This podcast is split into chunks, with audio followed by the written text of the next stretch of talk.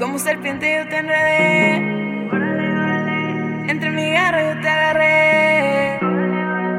Ahora me baño en champán rosé. This is Well, the you hold on remix. to the words that I say. And I think I'd be the first if you stayed with me. ¿Qué hubo? ¿Qué onda, parceros, mostricos, mis niños y neas? Bienvenidos a un episodio más de ¿Quién te crees? Aquí en el canal de los Medellíns. Mi nombre es Juan Carlos Medellín.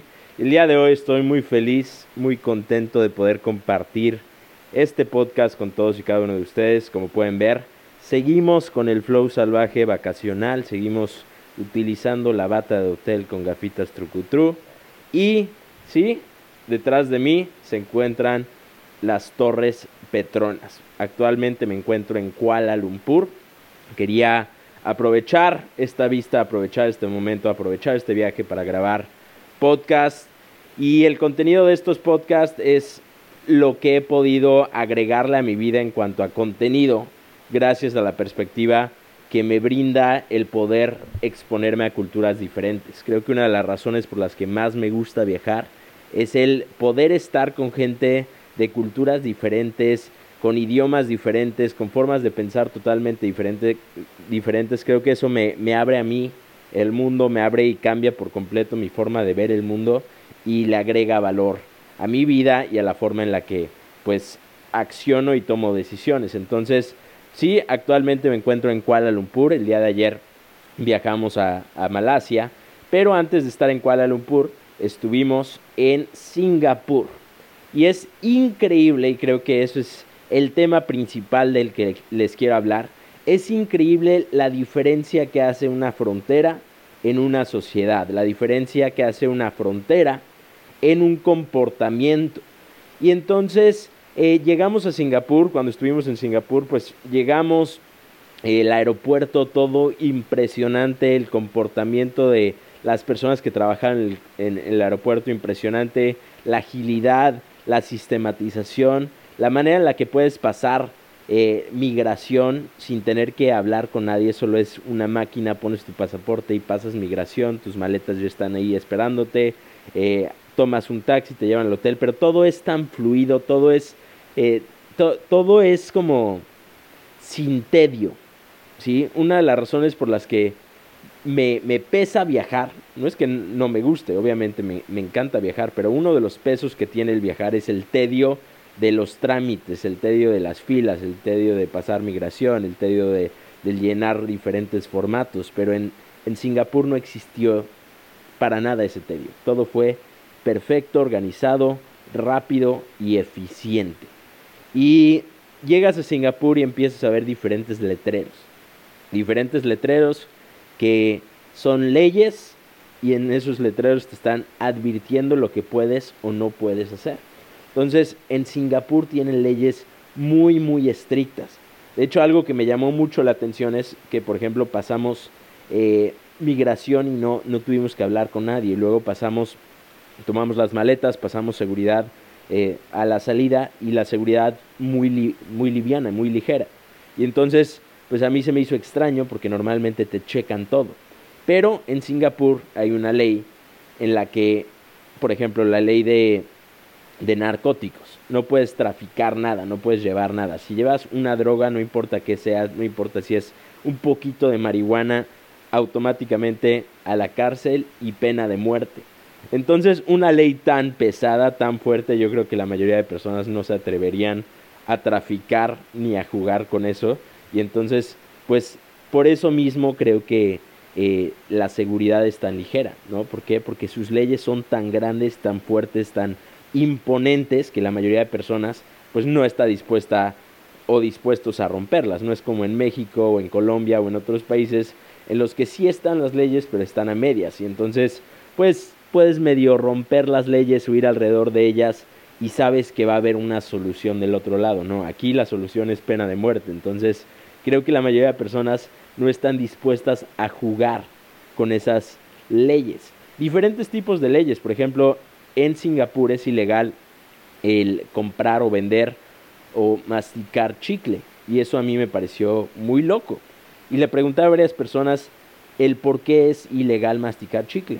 Algunos de ellos me dijeron es ilegal porque hace no sé cuántos años alguien pegó un chicle en una vía del tren y entonces como alguien pegó un chicle en una vía del tren, dijeron el chicle no sirve de nada y como no sirve de nada más que te da un aliento y te permite masticar, no es productivo, vamos a poner una ley que dice que es ilegal. Si alguien te encuentra masticando con un chicle o traficando con chicle, eh, es una multa de 150 dólares. Entonces no hay chicles en la calle, no hay chicles pegados, no hay chicles tirados. Y eso me pareció muy interesante. Son leyes que imponen, pero que se llevan a cabo el 100% de las veces, que no puedes infringir, porque si las infringes, si las rompes, vas a tener una consecuencia. Y creo que Singapur funciona muy bien, aunque tiene leyes bastante drásticas, muy locas, de, viniendo de, de América Latina, muy locas, creo que funciona impresionantemente bien. Y entonces analizaba estas leyes y el poder adoptar, por ejemplo, para mí, una ley personal, le llamo estándar. Entonces analizaba estas leyes y pensaba y lo, lo traducía a la vida cotidiana, el cómo el aprender de esta cultura nos puede ayudar a nosotros mismos a vivir una vida o a vivir de forma diferente. Y creo que nuestras leyes personales, nuestros estándares personales, van a definir y determinar lo que logramos y alcanzamos en la vida. Durante el año 2022 aprendí que el ser humano no obtiene sus metas y sueños. Tú no vas a obtener tus metas y sueños solo por tener metas y sueños. Es importante tenerla así porque va a darle dirección a tu vida, pero únicamente vas a llegar a donde quieres llegar si tienes estándares. Estándares. Y para mí los estándares son nuestras leyes personales. Si no tienes estándares de vida, entonces no vas a poder alcanzar tus metas, no vas a poder alcanzar tus sueños. Si no cumples tus estándares de vida, si tratas tus estándares de vida como tratamos las leyes en algunos países, entonces no vas a poder avanzar, no vas a poder crecer, no vas a poder alcanzar tu máximo potencial. Empieza a analizar y empieza a cuestionar cuáles son los estándares de vida que tienes en el momento. Porque si tus estándares son demasiado bajos, entonces tu calidad de vida va a ser del tamaño de tus estándares. Tu vida y el resultado de tu vida es del tamaño de tus estándares. No vas a obtener tus metas y sueños, obtendrás tus estándares. Pregúntate, cuestiónate, analízalo. ¿Cuáles son mis estándares actuales? ¿Qué es aquello que acepto de mí, que me sirve y qué es aquello que acepto de mí que ya no me puedo o ya, ya no me puedo permitir seguir aceptándolo, porque hacia donde quiero llegar, estas cosas, estas leyes, estos estándares ya no me sirven para llegar a ese lugar. ¿Qué es aquello que he aceptado hasta el momento que ya no me sirve? Tengo que elevar mis estándares para crear una nueva realidad, para crear una realidad de excelencia, para crear una realidad en donde todo sea eficaz, en donde todo funcione, en donde pueda verdaderamente desarrollarme cumplir con mi máximo potencial y cumplir mis metas y sueños. Todo eso se define por tus estándares. Cuando aceptas menos de lo que dices valer, entonces reduces tus estándares a una realidad que menosprecia tu valor verdadero. Tenemos que empezar a analizar nuestros estándares, tenemos que ser conscientes de nuestros estándares. Muchas veces doy un, ejemplo de lo que son para mí los estándares y es como cuando vas a un restaurante y tienes mucha hambre. Y entonces llegas y estás de, mala y de malas y tienes hambre. ¿Qué te pasa cuando estás de malas con mucha hambre y prisa de pedir? ¿no? Llegas y a lo mejor estás en una mesa con 12 personas. Y entonces estás con 12 personas y tú haces tu pedido primero, porque quieres que el mesero ya te tome la orden, ya es tu, tu pedido antes que los demás, y entonces ves y ves que dice pollo asado. Y dices, ok, ya, me quiero tragar un pollo asado completo. Entonces le dices, mesero, ¿me, puedes tomar la orden? Sí, los demás ya están listos. No, no, pero yo, yo tengo mucha hambre. ¿Me puedes tomar la orden? Ok, ¿qué quieres? Quiero un pollo asado. Perfecto, el mesero anota pollo asado, te toma la orden, los demás se tardan todavía más en pedir, tardan otros 10 minutos, llega el mesero, les toma la orden y poco a poco van saliendo los platos de todos, menos el tuyo. y tú ya estás cagándote de hambre. Estás como, carajo, pinche mesero, te pedí la comida antes que ellos, solo para que me trajeras la comida antes que ellos, y tengo hambre y pedí mi pollo y tengo ganas de pollo. Y entonces al final le traen la comida a todos menos a ti. ¿Te ha pasado? Es horrible, es lo peor, porque es como el universo diciéndote, ah, te quieres enojar por esta tontería, enójate más, enójate bien, ¿no? Y entonces, justo cuando ya sale el último plato, que es, se supone el tuyo, te das cuenta que el mesero no te trajo lo que pediste. Dice, ya este es el último plato, ¿de quién es? Y todos preguntan, ¿de quién es un, un pez a las brasas? Un pescado a las brasas. Dice, no, yo pedí pollo asado. Dice el mesero, este es el tuyo. No, yo pedí pollo asado. Ah, perdón, pensé que había pedido pescado a las brasas. Discúlpeme, joven, me equivoqué. Eh, ahorita le mando, le mando a hacer su pollo asado. Y como ya te estás muriendo de hambre ya estás desesperado y ya estás harto, frustrado y enojado, le dices al mesero, bueno, ya déjame el pescado. Y entonces te deja el pescado. Te comes el pescado, te lo terminas porque tienes hambre, no te gusta el sabor, no te gusta el pescado, no estás satisfecho, no estás feliz con la decisión de haberte comido el pescado, pero ya te lo comiste. A las 4 de la mañana amaneces con un vómito y una diarrea impresionante horrible, espantosa. ¿Qué pasa por tu mente cuando estás vomitando? ¿Estás mentándole la madre a todos y a todo lo externo?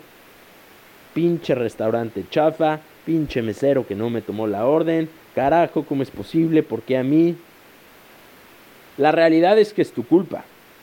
La realidad es que aunque el mesero se haya equivocado, tú fuiste a ese restaurante aunque el mesero, mesero se haya equivocado, tú aceptaste el pescado.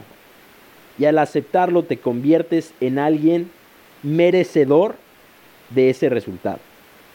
Al aceptarlo te vuelves merecedor de ese resultado. ¿Qué hubiera pasado si le hubieras dicho, no, mesero, ¿sabes, ¿sabes qué? Voy a controlar mi hambre, voy a controlarme de adentro hacia afuera y voy a esperar a que me traigas el pollo te hubieran traído el pollo, te lo hubieras comido hubieras estado satisfecho, feliz, contento y no te hubiera dado diarrea y vómito. Pero como aceptaste algo que no pediste, entonces la vida te dio un resultado y una consecuencia totalmente diferente a la que querías en un inicio. Y creo que la vida, las metas, los sueños son exactamente eso. Son nuestros estándares. A veces tenemos altas metas, grandes sueños, pero estándares muy bajos. Y entonces lo primero que nos ofrecen es lo primero que tomamos. Y como lo tomamos y aceptamos, ahora tenemos un resultado. Y a lo mejor no era el que queríamos, pero ya es un resultado. Y ahora tenemos que hacernos responsables de ese resultado porque lo aceptamos. Una frase que me encanta de Malcolm X es una frase que cambió y revolucionó por completo la historia y es que aquello que no odias eventualmente es aquello que tolerarás. That which you do not hate, you will eventually tolerate. Analízalo. Piensa, en mi vida actual, ¿qué tengo que empezar a odiar para dejar de tolerarlo, para dejar de aceptarlo? ¿Te gusta tu vida diaria o no? Si te gusta bien, felicidades. No estoy intentando decirte cómo vivir. Pero si no te gusta, entonces tienes que llevarlo a tal grado de que se convierta en una ley el no poder volver a caer en esos viejos comportamientos, el que se convierta en una ley el no volver a aceptar aquella persona que eras que creó esa realidad. Hasta que eleves tus estándares, tu meta y tus metas y tus sueños cambiarán. Hasta que eleves tus estándares, cumplirás la vida de tus sueños y vivirás en la vida de tus sueños.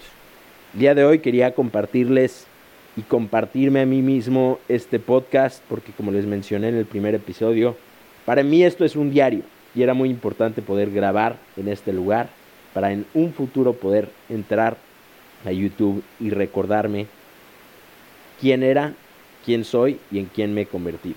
Así que muchísimas gracias por escuchar este episodio, espero les haya gustado. Si les gustó, denle me gusta, compártanlo con alguien a quien le pueda servir. Y creo que, creo que eso es. Eso es. Eso es amigos. now I see you trying to hypnotize me, babe. And all you gave to me was it's just a fucking lie. I'm losing it, sipping a stay rose. She said there's just no way. sunlight on her face. Yeah, no soy tu angel.